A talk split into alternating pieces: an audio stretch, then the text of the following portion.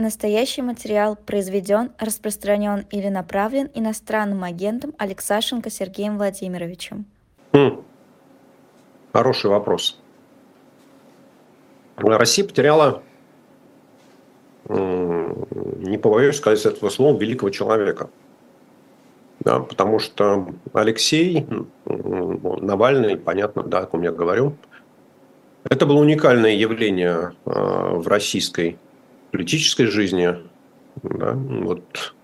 А, и это человек, который ну, на наших глазах, я не знаю, собственно говоря, за последние так, 15 лет да, вырос из такого молодого мальчика из молодежной организации «Яблоко» а, в политика, ну, можно спорить, номер один, номер два России. Человека, который, а, если бы его пустили на президентские выборы, я думаю, что он имел все шансы обыграть Владимира Путина во втором туре. Да, вряд ли в первом, но во втором точно бы это у него получилось. А, вот. И а, мы понимаем, что я часто говорю эту э, шутку, да, что у меня нет сомнений в том, что Владимир Путин выиграет Олимпийские игры в беге на 100 метров, а, потому что он сам будет выбирать себе соперников. И в этом отношении вот, э, отсутствие такого внятного лидера, э, который может э, противостоять э, действующему политическому режиму, который может предлагать альтернативу. На самом деле, опять, я, там, опять приходится себя цитировать, Россия идет по такой, по, по ребру и не очень хорошо понимает, в какую сторону двигаться. Мы движемся в сторону Кореи, осталось только выяснить, северный или южный. И вот, собственно говоря, Навальный и Путин это были два противоположных э, как бы якоря или два противоположных магнита, или, как хотите, два противоположных, не знаю, там, буксира, толкача. Один толкал в сторону Северной Кореи, а другой толкал в сторону Южной Кореи. Э, вот. И в такой ситуации потерять человека, который э, предлагал России другую альтернативу, предлагал России возвращение к нормальной жизни – предлагал России европейский путь развития, то есть вот тот, по которому Россия шла последние, не знаю, там 500-600 лет, стать частью Европы, э, стать частью э, евроатлантической цивилизации, вернуться к тому культурному наследию, которое Россия унаследовала от предыдущих столетий, десятилетий. Вот, конечно, это, это такая огромная трагедия, и я думаю, что мы пока можем только зафиксировать факт да, потому что, конечно, за а, прошедшие пять дней, ну, когда вы говорите о том, что произошло, ну вот мы потеряли человека. Да, в принципе, как говорил Маяковский, единица ноль, единица ничто. Да. Вот, но ну, последствия, последствия этого я боюсь, что мы будем видеть на протяжении последних, следующих там, нескольких лет, а, потому что мне кажется, что даже вот потеря Бориса Немцова, э, да, она была менее в какой-то степени трагичной, потому что мы понимали, что хотя Борис и являлся таким клеем для э, российских э, проевропейских, пролиберальных сил, антивоенных сил, антипутинских, но рядом с ним был Навальный, который в тот момент уже там, вышел на, можно сказать, стоял наравне с Борисом. Может даже в каких моментах опережал его по энергетике, по драйву. Вот, то сейчас э, мы оказались в ситуации, когда ну, вот эта поляна вытоптана окончательно. Да, то есть э, поляна ярких политических лидеров, э, поляна самостоятельных бойцов, она как-то вот оказалась затоптанной ну, или закатанной в бетон. Вот, поэтому что произошло? Мы потеряли прекрасного человека, мы потеряли человека, который хотел сделать жизнь россиян лучше, хотел сделать жизнь россиян более счастливой, более радостной, более оптимистичной, с надеждой на будущее. Ну вот, если коротко, то, наверное, это так. Сможет ли кто-то заменить Навального? Сможет ли Юлия Навальная действительно продолжить его дело? Нам всем хочется сказать «да». Нам всем хочется сказать «да», конечно. Свято место пусто не бывает и обязательно кто-то появится, и обязательно возникнет этот человек. А может быть, это будет Юлия Навальная, может быть, это будет кто-то другой. Но э, я со своим скептическим складом ума и со своим там уже достаточно большим жизненным опытом понимаю, что э, этот человек может появиться в нужное время, в правильное время. Алексей вырос как политик э, вот, на той волне, ну, не знаю, там, 10, 11, 12 годов, э, когда в России э, шла очередная оттепель. Да, и в этот момент он э, сформировал себя как политический лидер. В этот момент он сформировал свою политическую опору, свой, создал, собрал своих сторонников. И на то, чтобы стать тем, кем он стал, да, у него, смотрите, ушло после этого еще 10 лет. А считать, что сегодня, в 2024 году в России там, ситуация точно такая же, очень благоприятная для создания мощного политического движения, э, для того, чтобы кто-то, кто будет на месте, может там, претендовать или хочет претендовать, или судьба так развернется, что этот человек будет на месте Алексея. Мы же понимаем, там, что никто сегодня не имеет такой возможности общаться с российским избирателем. Да, что никто не имеет возможности сегодня с, ездить по стране спокойно, свободно, объясняя людям, а, в какую ситуацию попала страна, объясняя людям, что война – это плохо, объясняя людям, что Путин – это преступник, что Путин – это убийца, что Путин – это клептократ – вот, и что России надо возвращаться к более нормальному образу жизни. Мы понимаем, что это любого такого человека, любого такого человека немедленно заберут, да, и судьба его будет, там, ну, может быть, даже не сильно э, лучше, чем судьба Алексея. А сейчас для появления политического лидера внутри страны э, время абсолютно неблагоприятное. А, и мне это чем-то напоминает ну, не знаю, там, начало 80-х годов. А ведь уже в то время, э, там, когда там был и Леонид Ильич Брежнев, и, и Андропов, и Черненко, и все эти пятилетка пышных похорон, уже всем было понятно, что Советский Союз обречен.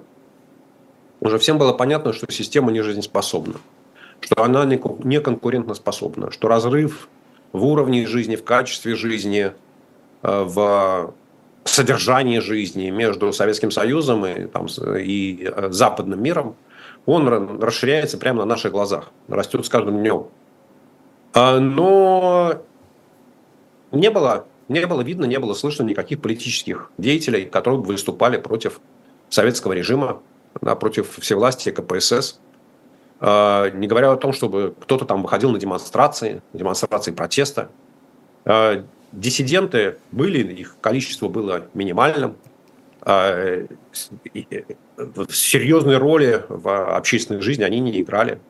И даже когда к власти пришел Горбачев, первые два года, там, 85 86 87 по большому счету не сильно что-то изменилось.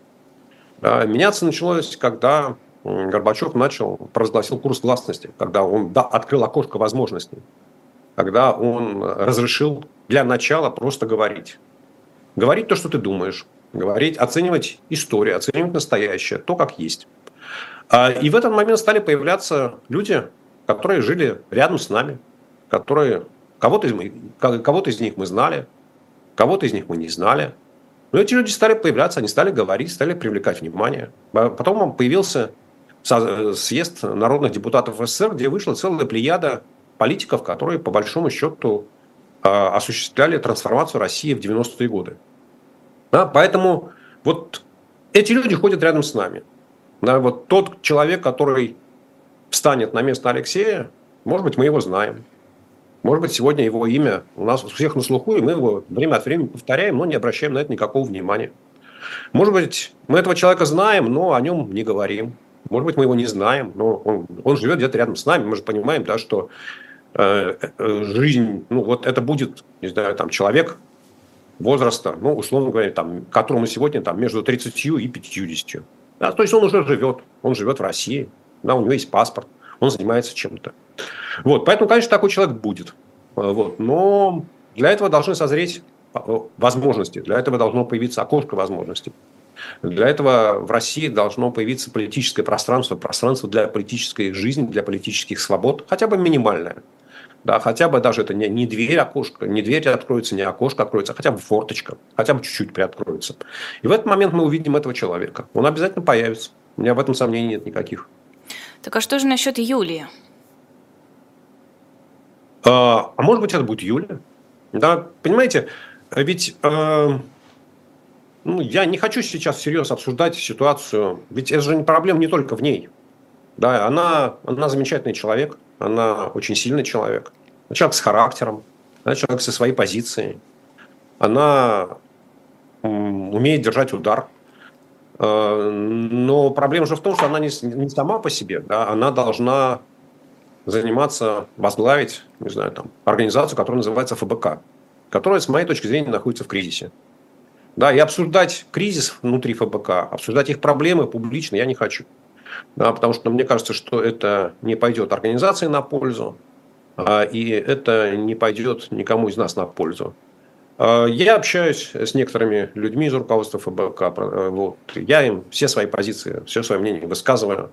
Они знают, там, что я думаю, как я думаю, в чем их ошибки, я считаю. Да? Но как сложатся дела у Юли, как она сможет общаться с этими людьми, как она сможет их организовать, как они смогут определить общие цели – ну, понимаете, ведь э, помимо того, что Юля хороший человек и сильный человек, человек с характером, э, ведь нужно же еще и быть, э, уметь быть руководителем организации, это отдельное искусство.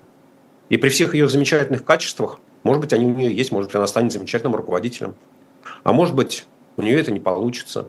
Да? Ну, не потому, что она плохая, не потому, что у нее взгляды неправильные. Ну, вот не всем дано писать стихи, не всем дано писать музыку, не всем дано быть руководителями организации. Не все могут это делать. Вот. Поэтому давайте поживем, увидим. Да? Одно дело, и я бы сказал так, да, что э, у, у Юли есть там, первая задача понять, что происходит в ФБК и договориться о том, чем ФБК занимается. Второе – это найти место ФБК в общем потоке или в общем пространстве российской антипутинской оппозиции.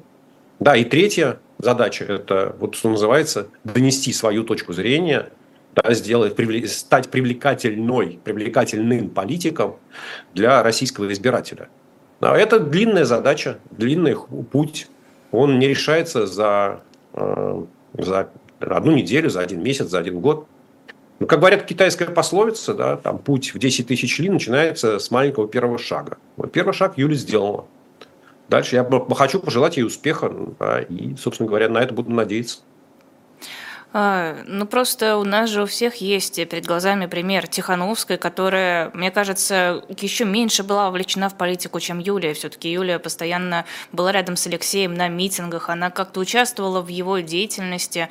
А Светлана Тихановская, ну, насколько мне известно, особой активности не проявляла, пока не задержали, не арестовали ее мужа. И она смогла сплотить вокруг себя тех, кто не поддерживает Лукашенко. Но есть принципиальная разница между э, Светланой Тихановской, Алексеем и Юлией Навальным.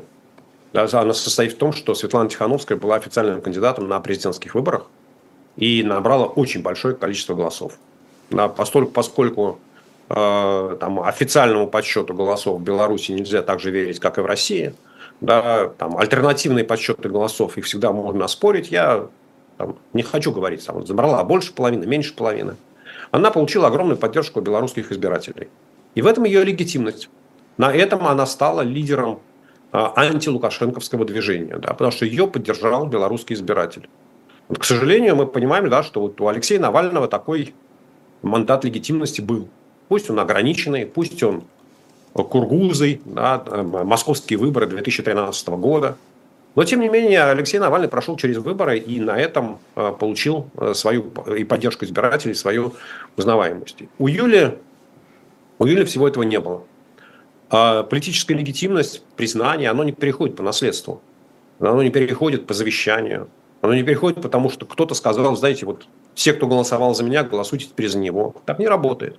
Так не работает. Юля – это новый человек в российской политике. Новый, потому что, ну, как руководитель, не как, опять, да, вот она как, как, как независимый самостоятельный политик, как человек, претендующий на то, чтобы быть в топе российских политиков, она человек новый. Ей нужно убеждать избирателя в том, что он должен ее поддержать, Ей нужно убеждать избирателя в том, что она защищает интересы избирателей. Ей нужно участвовать в жесткой политической борьбе. Ей нужно уметь выстраивать политические альянсы, союзы, хорошо понимать, что является главной задачей, что является второстепенной задачей, чем можно пожертвовать, чем пожертвовать нельзя. Да, поэтому вот это, это длин, длинный путь, длинный путь, по которому ей предстоит пройти. Да, поэтому вот считать, что мы прямо вот через неделю скажем, вот Юля стала лидером российской оппозиции, или Юля поставила ФБК на новые рельсы, и ФБК засияла новыми цветами, я, я не думаю, что так получится. Хочется, да, но, к сожалению, в жизни так э, не бывает. Как думаете, почему матери Алексея Навального не выдают его тело? Э, если звезды зажигают, значит, это кому-то нужно. Если тело Алексея Навального не вдают, значит, это кому-то нужно. Нужно, чтобы э, никто не мог провести независимую экспертизу. Нужно, чтобы там, исчезли следы, которые остались на его теле да, от того, что с ним происходило в последние там, дни, недели, месяцы, часы, минуты, мы не знаем. Вот. И, собственно говоря, здесь никаких секретов нет. Это мы, ну, в какой-то мере мы все это видели после отравления Алексея Навального, да, когда его не выпускали из больницы, считая, что там должно пройти какое-то время для того, чтобы следы новичка исчезли. Вот все то же самое, да, здесь никаких чудес нет, никаких секретов нет, и вопрос такой наивный. То есть вы считаете, что это, вы уверены, что это было именно активное убийство, а не то убийство, про которое многие говорят, что его убивали на протяжении всего заключения? Э, Лиз, я не знаю. Я хорошо понимаю, что это было убийство. Да, и я уже несколько раз говорил, что меня, честно говоря, не очень интересует механизм этого убийства. Мне, для меня принципиально, с точки зрения э, там, значения этого события, значимости события, с точки зрения жизни Алексея как человека, мне не очень важно, да, от чего он умер. То ли организм не выдержал таких нагрузок, потому что нагрузки запредельные условия содержания жесточайшие, отвратительные, да, в которых там, не знаю, можно ли выжить или нельзя. Может быть, его отравили, может быть, это последствия предыдущего отравления, может быть, еще что-то. Да, мы понимаем, что он умер от того, что он находился в тюрьме, от того, что его туда посадили по приказу Владимира Путина. Посадили за то, что он никаких преступлений не совершал. За то, что он просто хотел сказать, что Путин не имеет права занимать тот пост, который занимает, что Алексей хочет быть его конкурентом. И не скрывал этого. Вот за, вот, вот за что убили Алексея Навального. Каким образом его убили? Ну, собственно говоря, вот это должно показать там, медицинские процедуры вскрытия, да, анализ тела. Да, вот Потому что мы с вами можем рассуждать сколько угодно. Мы можем построить еще десяток гипотез. Да? Если мы пригласим конспирологов, нам нарисуют 250 способов убийства человека в любой ситуации. Начиная от того, что прилетели марсиане, кончая тем, что приехал агент ЦРУ, Масада, или там Ми-5, Ми-6 и так далее. Это вот мне, честно говоря, ну, ни, у, ни у вас, ни у меня, ни у всех людей, которые там выстраивают сейчас всевозможные гипотезы, нет никакой информации поэтому, на эту тему. Нету. Да? И мы даже вот мы можем говорить, а вот есть официальное заявление в СИНа, да, когда умер Алексей, а вот там есть показания сидельцев этой же колонии, которые говорят, что что-то случилось раньше. Мы даже это не можем проверить. Мы даже это четко не можем подтвердить, так это или не так.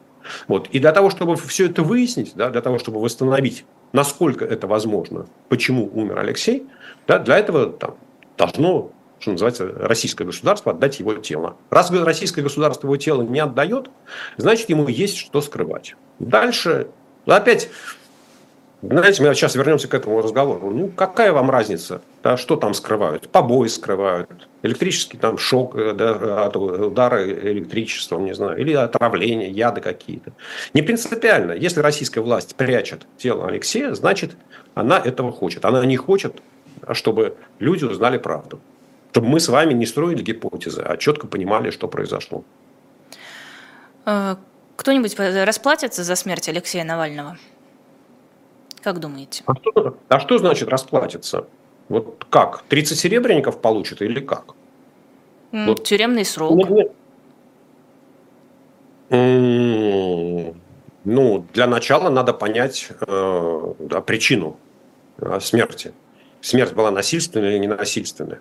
И если смерть была насильственная, тогда можно говорить о там, тех, кто совершал преступление. А вторая часть, там, ну, там Владимир Путин, я считаю, что он политическую ответственность уже понес. Да, и все называют его убийцей прямым текстом. Что он убийца. Да, и вот с этим клеймом ему ходить. И никуда от него не деться. Да, вот, вот, вот убийца Навального, помимо того, что он убийца там, тысяч э, украинских мирных жителей, укра, э, украинских детей, э, то он, он еще убийца Алексея Навального. Дальше мы будем когда-то, я не сомневаюсь в том, да, что когда-то нам станут доступны архивы. И когда-то мы поймем всю технологию прохождения приказов от Путина до судьи, до начальника колонии. Да, и будем выяснять, так кто звонил, кто вмешивался в судебную систему, какой судья принимал неправосудные приговоры. И в отношении него будет открыто уголовное дело. Да, и тогда там будут решать, понесет он ответственность этот судья или не понесет. А может быть, к тому времени этого судьи уже не будет живых. Мы не знаем. Да, поэтому вопрос ответственности, он же такой. Историческая ответственность, да. Историческая ответственность лежит на Путине. И никаких сомнений в этом нет. А вот конкретные исполнители, ну, не знаю, наверное, тоже хоч, очень хочется, чтобы они понесли какую-то ответственность.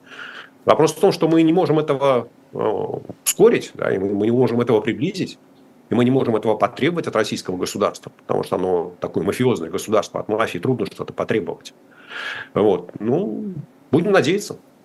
Хорошо, а когда западные политики говорят о том, что виноват Путин, виновата российская власть, они должны за это заплатить, может ли Запад действительно призывать к ответу кого-то из этих людей? Может ли Запад как-то на них надавить, как-то повлиять, сделать так, чтобы они пожалели о содеянном?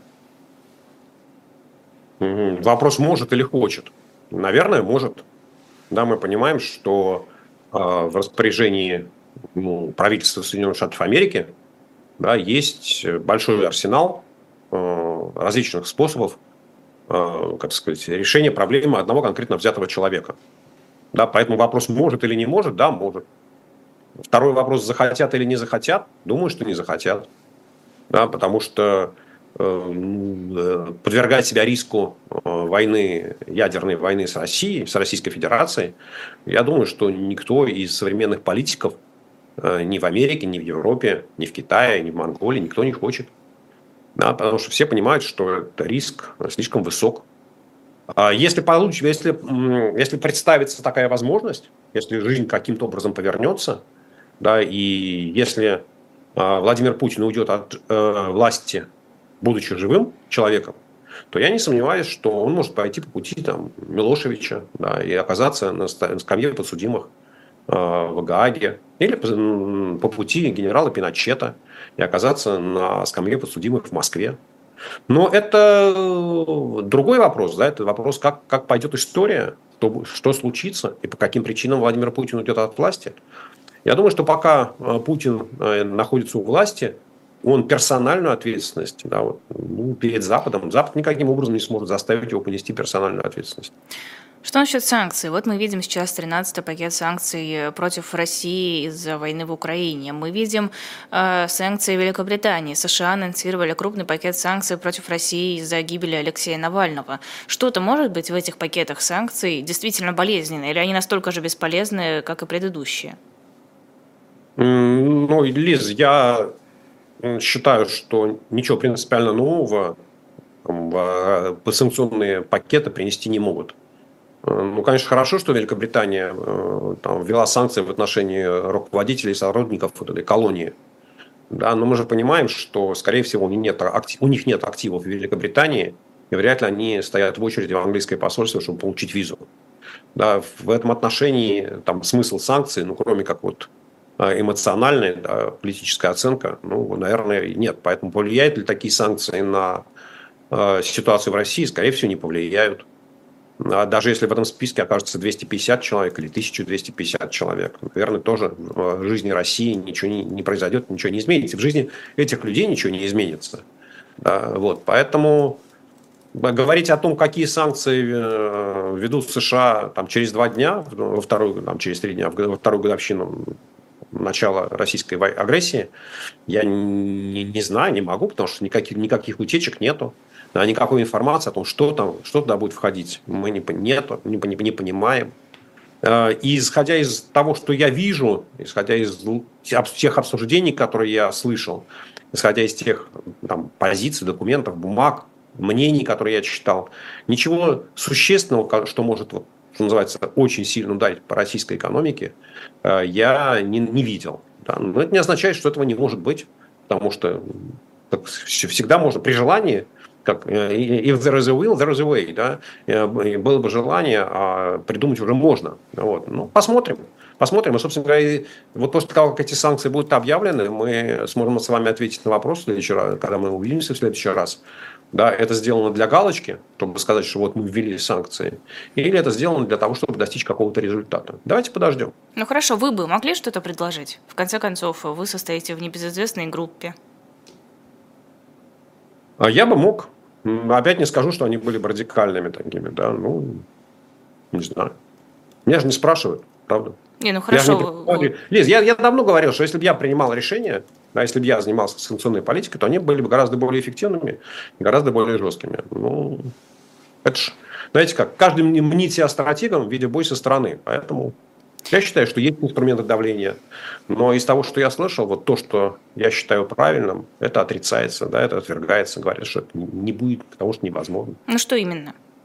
Ну зачем я буду рассказывать? Ну ладно, хорошо. А не признание итогов выборов? А то, а то вдруг, вдруг они это сделают, и потом мне скажут, вот это Олег Сашенко все придумал. Да это вы, вы же и так все будете во всем виноваты. А что? Знаете как, я воспользуюсь, как это, статья 51 Российской Конституции. Никто не, каждый имеет право не свидетельствовать против самого себя. Ой, что у вас мало, что ли, в Российской Федерации поводов для преследования? Ну, одним больше, да. одним меньше. Да, ну хорошо, хотите, вот смотрите, давайте, давайте. А ведь санкции, они же вот, могут, не обязательно должны носить разрушающий эффект для экономики. Да? Санкции должны э, иногда производить впечатление, потому что perception is reality, да? то есть то, что, то, что, мы, то, что нам представляется, это есть реальность.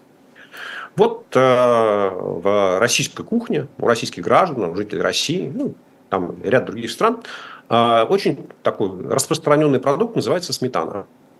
Ну, все, все мы знаем, да, это. Вот. Э, небось, картошку все мы уважаем, когда сальцо ее намять. Так вот, и так же то же самое со сметаной. Она вот, вот у многих в холодильнике находится. Э, но, судя по всему, там, от 80 до 90% сметаны в России производится с применением импортных европейских заквасок. Из Евросоюза. Да, вот стоимость экспорта для европейских стран этих заквасок, ну, несколько там, там между 100 и 300 миллионами долларов в год. Вот если эту закваску перестать поставлять в Россию, то в России не будет сметаны. Понятно, что после этого российская экономика не рухнет.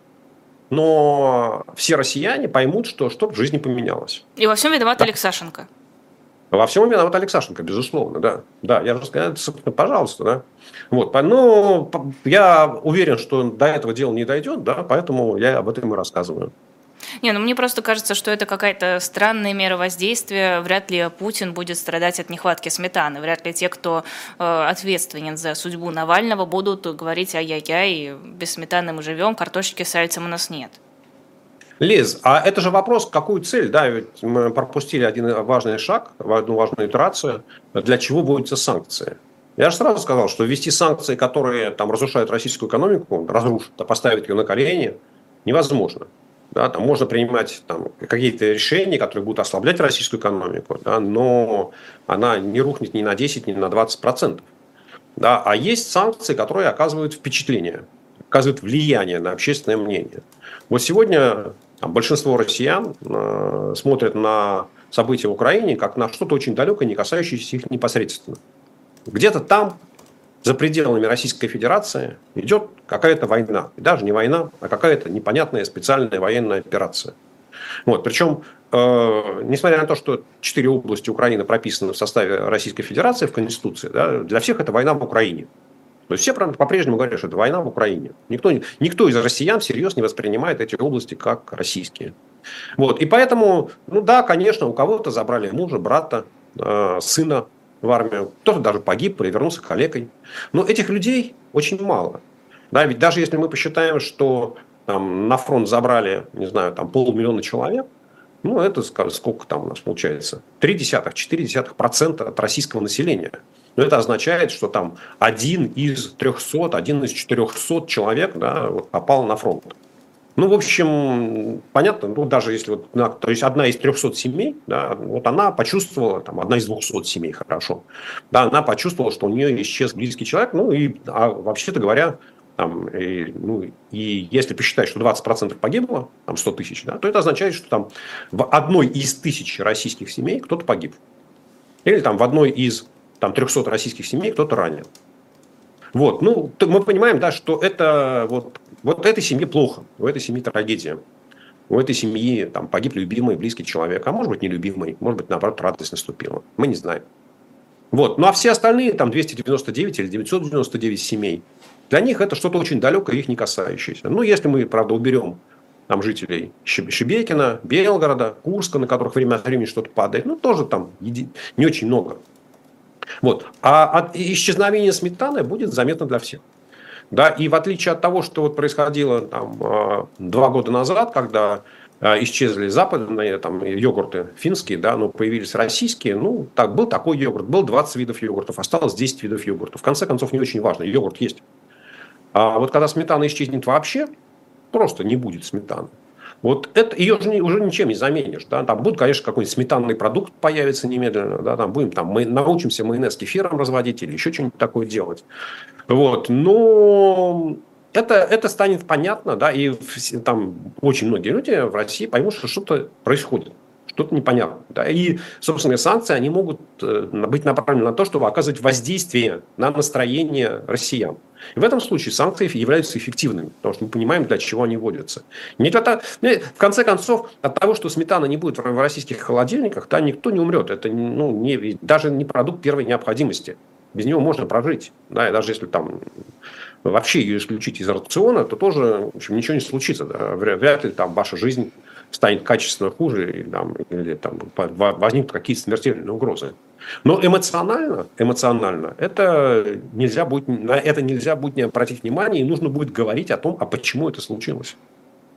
Ну, мы, конечно, сейчас не призываем никого вводить санкции для протокола, сразу обговорим, чтобы вопросов Нет. ни у кого не возникало. Мы, Нет, мы, мы, мы, мы, мы, мы считаем, что европейские чиновники, они не слушают нас с вами, потому что они по-русски, по-французски я не понимаю, а они по-русски нифига. Ну, по поводу э, санкций, еще одна тема. Основателя Яндекса Аркадия Воложа могут исключить из санкционного списка, пишет Рейтерс со ссылкой на свои источники. Э, по данным агентства, Волож – это один из трех человек, с которого снимут санкции после 15 марта. Похоже на правду? Вполне. Вполне может быть это оказаться правдой. Да, но это правило, которое, это исключение, которое подтверждает правило. А, потому что никакой логики, а, ну то есть какая-то логика в действиях а, там, европейских властей она есть, да, что мы, зна, мы знаем с вами, да, что Волож сделал антивоенные заявления, что уехал из России, что прекратил бизнес в России, что вот-вот Яндекс разделится там, на российские и нероссийские компании. Вот. Все мы это знаем. Но ведь таких, таких людей много.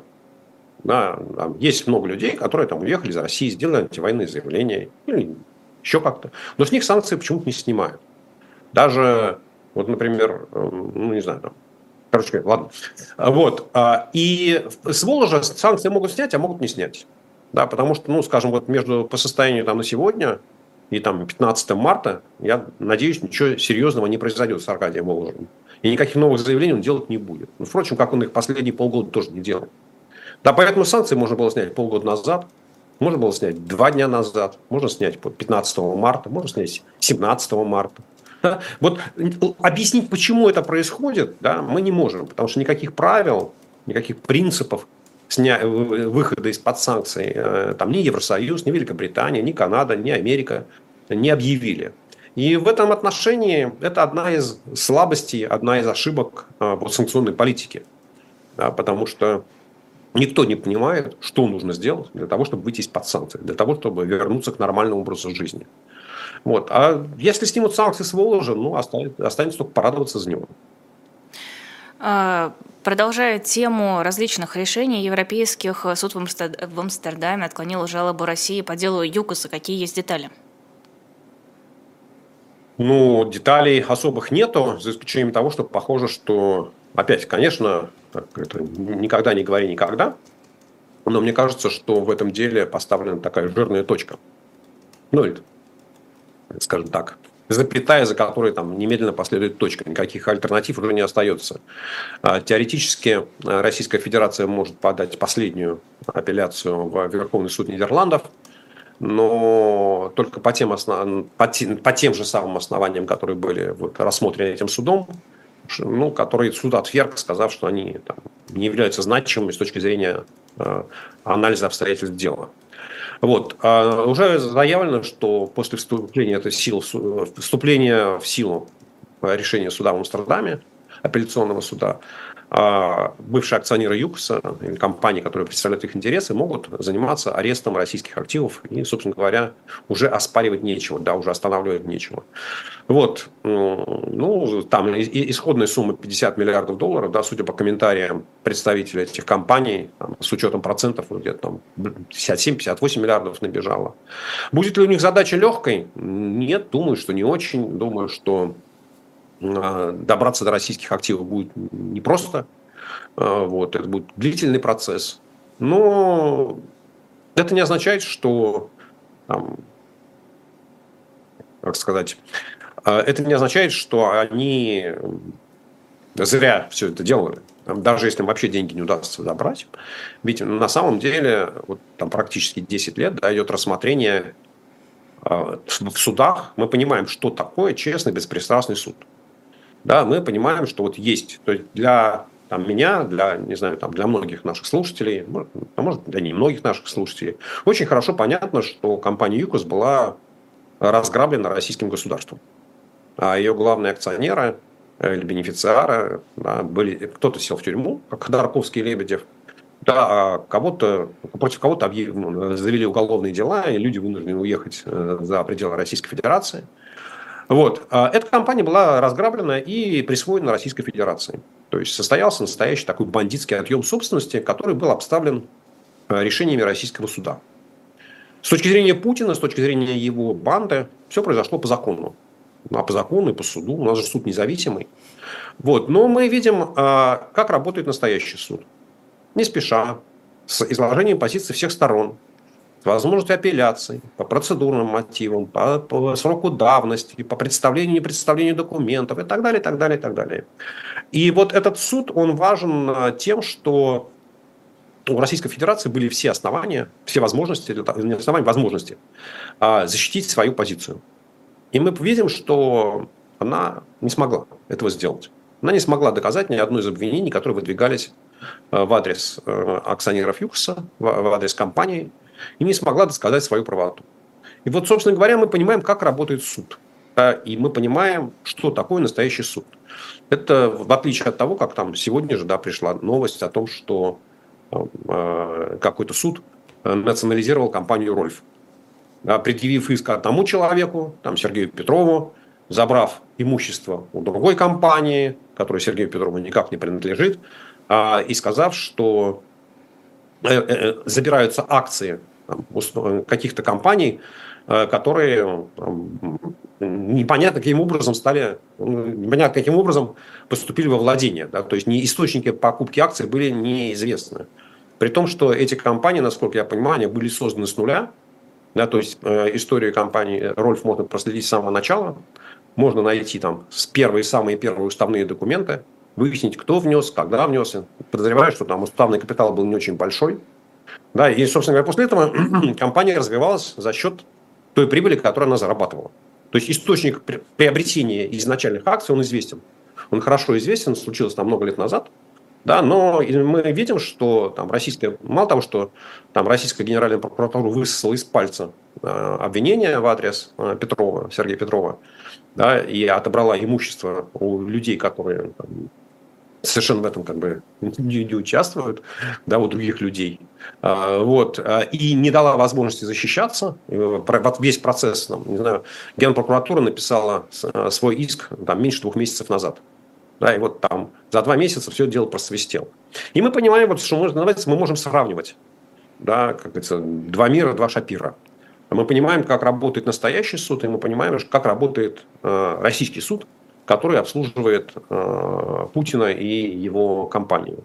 Вот, поэтому вот это дело ЮКОСа и судебное рассмотрение дела ЮКОСа, оно исключительно важно да, для того, чтобы понять разницу между тем, как живет нормальное государство, между тем, как работает нормальный суд, и между тем, как устроена жизнь в Российской Федерации. Да, что вытворяют люди, находящиеся у власти в нашей стране.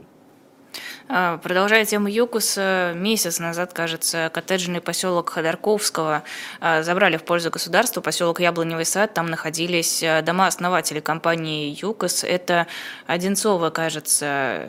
Поселок-то за что?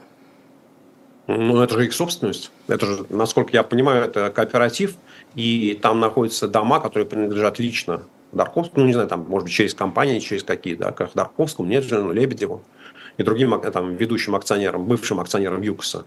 Да, такой маленький дачный поселок и там, большой дом приемов э, компании, бывшей компании ЮКС. Ну как, вот неожиданно по прошествии 20 лет российская генеральная прокуратура выяснила, что у людей, которых она там посадила в тюрьму, которые отсидели 10 лет, есть какое-то имущество, которое они еще, Российская Федерация еще не забрала. Вау. Ну, как, как? Если мы у вас что-то не забрали, то это не ваша заслуга, а наша недоработка.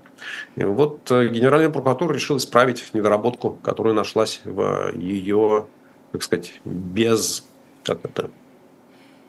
Как, какое же слово-то есть вот, в облике, да, в таком внятном, прозрачном, чистом, ясном, светлом.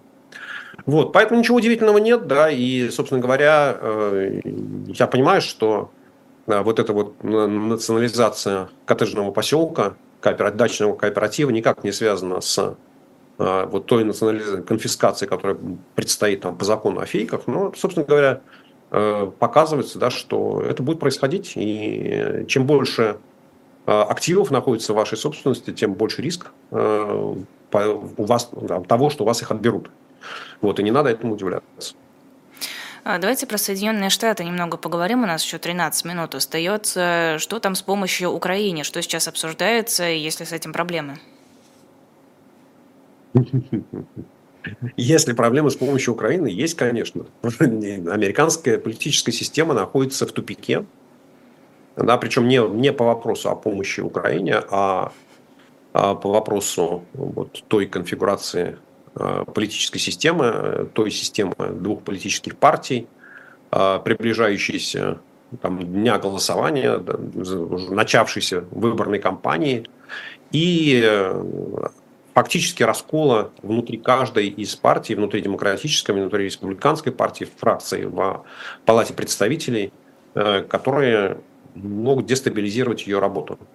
По оценкам самих... Да, мы, мы знаем, что Сенат уверенным большинством голосов, 70 голосов, принял закон о финансовой помощи Украине, Израилю, Тайваню.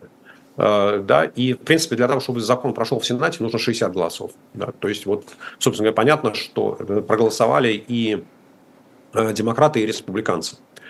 Вот. Но в Палате представителей ситуация политически очень непростая. Э, потому что преимущество, большинство там, голосов у республиканцев, оно совсем маленькое, 4 человека э, после последнего там, промежуточных выборов в Нью-Йорке. А, и здесь эм, спикер Палаты представителей, да, и по, по оценкам членов Палаты представителей, ну, то же самое, где-то там 65-70% членов Палаты представителей, то есть из 435, где-то человек 300, наверное, да, они проголосуют за этот закон, а может быть там больше. То есть, если бы закон был вынесен на голосование, то э, его бы поддержали. Большинством голосов ему бы был утвержден. Но проблема состоит в том, что закон вынести на голосование можно только по решению спикера Майка Джонсона. А внутри республиканской партии у него э, висит такой домоклов меч. Там есть несколько человек, ну, собственно говоря, там 4-5 человек, которые говорят, что если ты вынесешь этот закон на голосование, то мы вынесем на голосование вопрос о доверии тебе, как спикеру. И вспомни, что было с предыдущим спикером, господином Маккарти, да, которого вот таким же образом сняли с должности. А если нет спикера, да, и после чего там э, Палата представителей на два месяца завязла в процедурных вопросах, кого избрать новым спикером. То есть она стала абсолютно неработоспособной. А, и Таким образом, вот перед э, господином Джонсоном стоит такой нелегкий вопрос, личный, да, личной э, политической устойчивости да, хочу ли я остаться спикером или хочу я сделать так, чтобы Украина получила деньги. Э, вот пока, судя по всему, его позиция склоняется в пользу того, что он больше заинтересован в том, чтобы остаться на своем месте. И не собирается, не собирается выносить этот закон на голосование. А теоретически есть еще одна возможность. Да, это когда в Палате представителей собирается 218 голосов в подпись о том, чтобы этот закон вынести на голосование. Но это означает, что за, э, должны поставить подписи не только все члены там, демократической партии, да, все э, члены фракции демократической партии, но еще там, не знаю, 10-20 э, республиканцев. Но если республиканцы поставят подпись под таким законом, э, то они в своей, внутри своей партии, внутри своей фракции будут признаны такими предателями, и у них не будет никаких шансов на дальнейшую политическую карьеру внутри Палаты представителей. То есть им не будут даваться места в комитетах в важных, нужных, им не будут даваться руководящие посты, то есть они станут такими изгоями внутри э, своей э, фракции. Поэтому таких смельчаков не набирается. Вот. И, соответственно, вот здесь, э, как говорится, вопрос не в Украине, вопрос в том, а, можно ли или нельзя найти компромисс в этом, я даже не знаю, это не треугольник, да, это и Белый дом, и фракции внутри демократов, и фракции внутри республиканцев, с тем, чтобы соединить э, ежа, ужа, еще кого-то там в, одну калитку и принять какой-то закон. Потому что изначально э, должен быть закон еще там о защите границы, миграционная часть, да, и тот же самый спикер Джонсон сказал, что вот этот закон внесен без миграционной части, поэтому мы его рассматривать не будем.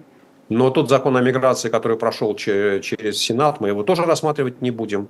Ну, то есть такой нормальный политический тупик. Э, и, честно говоря, я из него выхода особого не вижу. А последняя новость, которая пришла буквально вчера, несколько членов Палаты представителей, причем от обеих партий, э, и от демократов, и от республиканцев, э, выступили с недоуменным такими комментариями. Это нельзя назвать, наверное, заявлениями ну, они говорят, слушайте, а вообще, а почему Белый дом молчит? Почему мы не слышим не то, что там президента, мы не слышим ни госсекретаря, мы не слышим ни министра обороны. Вот почему они не приходят в палату представителей и не говорят, не кричат, ребята, надо помогать Украине. И этот вопрос действительно вызывает недоумение.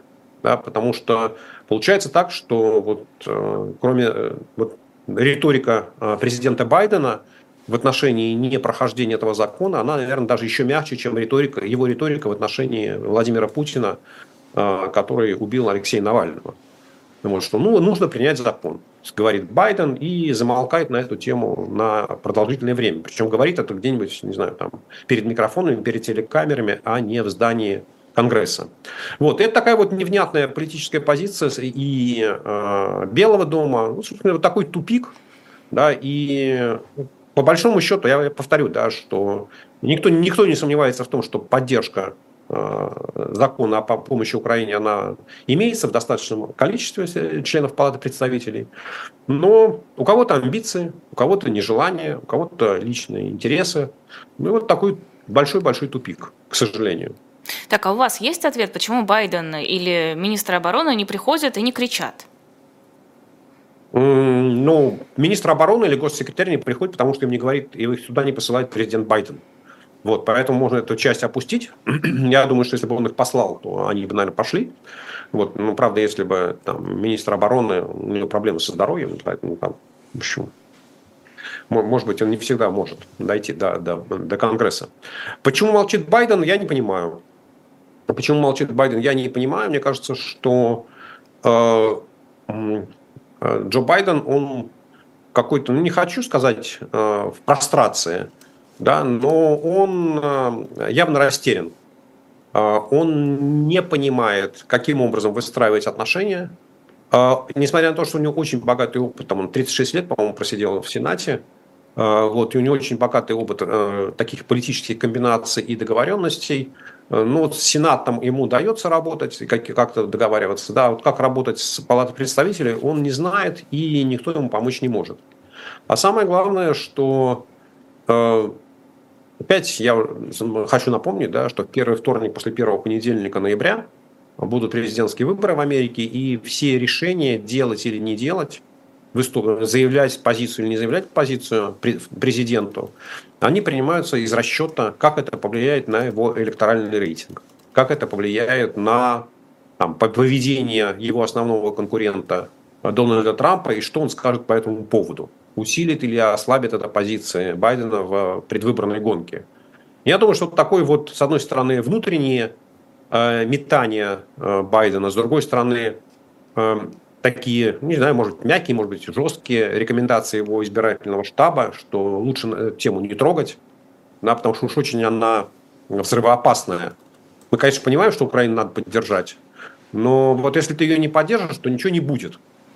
А вот если ты ее поддержишь, то Байден, э, то Трамп на тебя набросится с обвинением в том, что ты поддерживаешь коррумпированный украинский режим и тратишь деньги американских налогоплательщиков на безопасность другой страны, а не на безопасность Америки.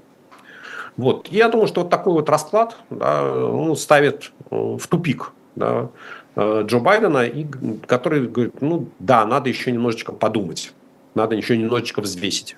Вот он все еще взвешивает, взвешивает. Четыре минуты у нас еще остается. Э, Центробанк сегодня отозвал лицензию у Киви банка. С чем это может быть связано? Ну, есть официальная точка зрения Центрального банка или официальная позиция Центрального банка, которая говорит о том, что Киви банк был замешан в каких-то нелегальных операциях. Вот. Но есть, на мой взгляд, и другая э, гипотеза. А это то, что э, Киви банк со своей платежной системой Киви это была одна из таких мощных альтернатив э, платежным системам, которая находится под контролем Центрального банка. В системе быстрых платежей и вот Э, тому самому цифровому рублю. А, короче говоря, Kiwi Bank вместе со своей платежной системой, он является не то что занозой, да, а вот сильным раздражающим элементом, который мешает Центральному банку и э, там, соседним с ним структурам, силовикам на, поставить под свой контроль все финансовые потоки в Российской Федерации. То есть понять, от кого, куда, кому ходят деньги. Да, и поскольку, поскольку желание э, Центрального банка и спец, российских спецслужб не скрывается. Да, все говорят о том, что мы будем ужесточать этот контроль. Мы там уже финансовых комиссаров послали там, во все банки из Росфинмониторинга. Я думаю, что вот э, судьба Киеви банка и платежной системы, они как раз вот в гораздо большей степени объясняются вот этим моментом. Да, потому что не гоже э, проводить платежи через неизвестно кого. Для этого государство вам создало все возможности, Поэтому извольте пользоваться, извольте пользоваться тем, что у вас есть, а не тем, что вы хотите. Спасибо огромное. Это был Сергей Алексашенко в программе «Цена вопроса». Я на прощание еще выступлю с рекламой, пока вы никуда не разошлись. На shop.diletant.media есть книга «Диктатор», который умер дважды. Невероятная история Антонио Салазара. Это книга Марка Феррари. Это итальянский журналист, который разбирается в истории самой длительной диктатуры Европы с ее зарождения в 30-х годах, потом во времена Гитлера, Франка и Муссолини, и до упадка в 70-х, когда уже были Битлз и Роллинг Стоунс. Он рассказывает о противоречивой фигуре Антонио Антонио Салазара, бывшего семинариста и провинциального учителя, который сумел удержать Португалию в стороне от мировой войны и в то же время создал изощренную репрессивную машину и пытался кровью сохранить свою империю от распада. shop.diletant.media, там же заодно можно оформить подписку на наш журнал «Дилетант» и приобрести что-нибудь из нашего мерча, что-нибудь из футболок, э, толстовок, жилеток, что там еще осталось и то, что вам понравится. Еще вы можете нас поддержать э, через QR-коды, просто переведите переведя какую-то сумму или оформив подписку. И то же самое можно сделать, если удобнее, по ссылкам под видео. Ну и, конечно, подписывайтесь на нас, на YouTube-канал «Живой гвоздь». Подписывайтесь на Сергея Алексашенко в Телеграме и в Ютубе. Ссылка на YouTube есть у нас под видео. Телеграм, я думаю, вы найдете без труда сами. Просто вбейте в, в поисковик Сергей Алексашенко и сразу обретете искомое. И на Телеграм-канал «Живого гвоздя» тоже подписывайтесь. Это удобно. Там все анонсы есть, там есть все гости, и там есть определенные выдержки из наших эфиров и ссылки на сами эфиры тоже есть. Все для вас. Спасибо всем, кто был сегодня с нами. Не уходите далеко. После нас программа «69 минут» с Лизой Лазарсон и Олегом Кашиным. Ну и ставьте лайки. Всего доброго. Лиз, можно я короткое лаверды к вашей рекламе? Да, Антонио Салазар, он на самом деле еще и диктатор, который сделал Португалию одной из самых отсталых стран Европы. И из этого тупика Португалия до сих пор не может выйти, хотя уже после смерти Салазара прошло там почти 50 лет. 50 лет. Вот. Спасибо большое и до новых встреч. До свидания.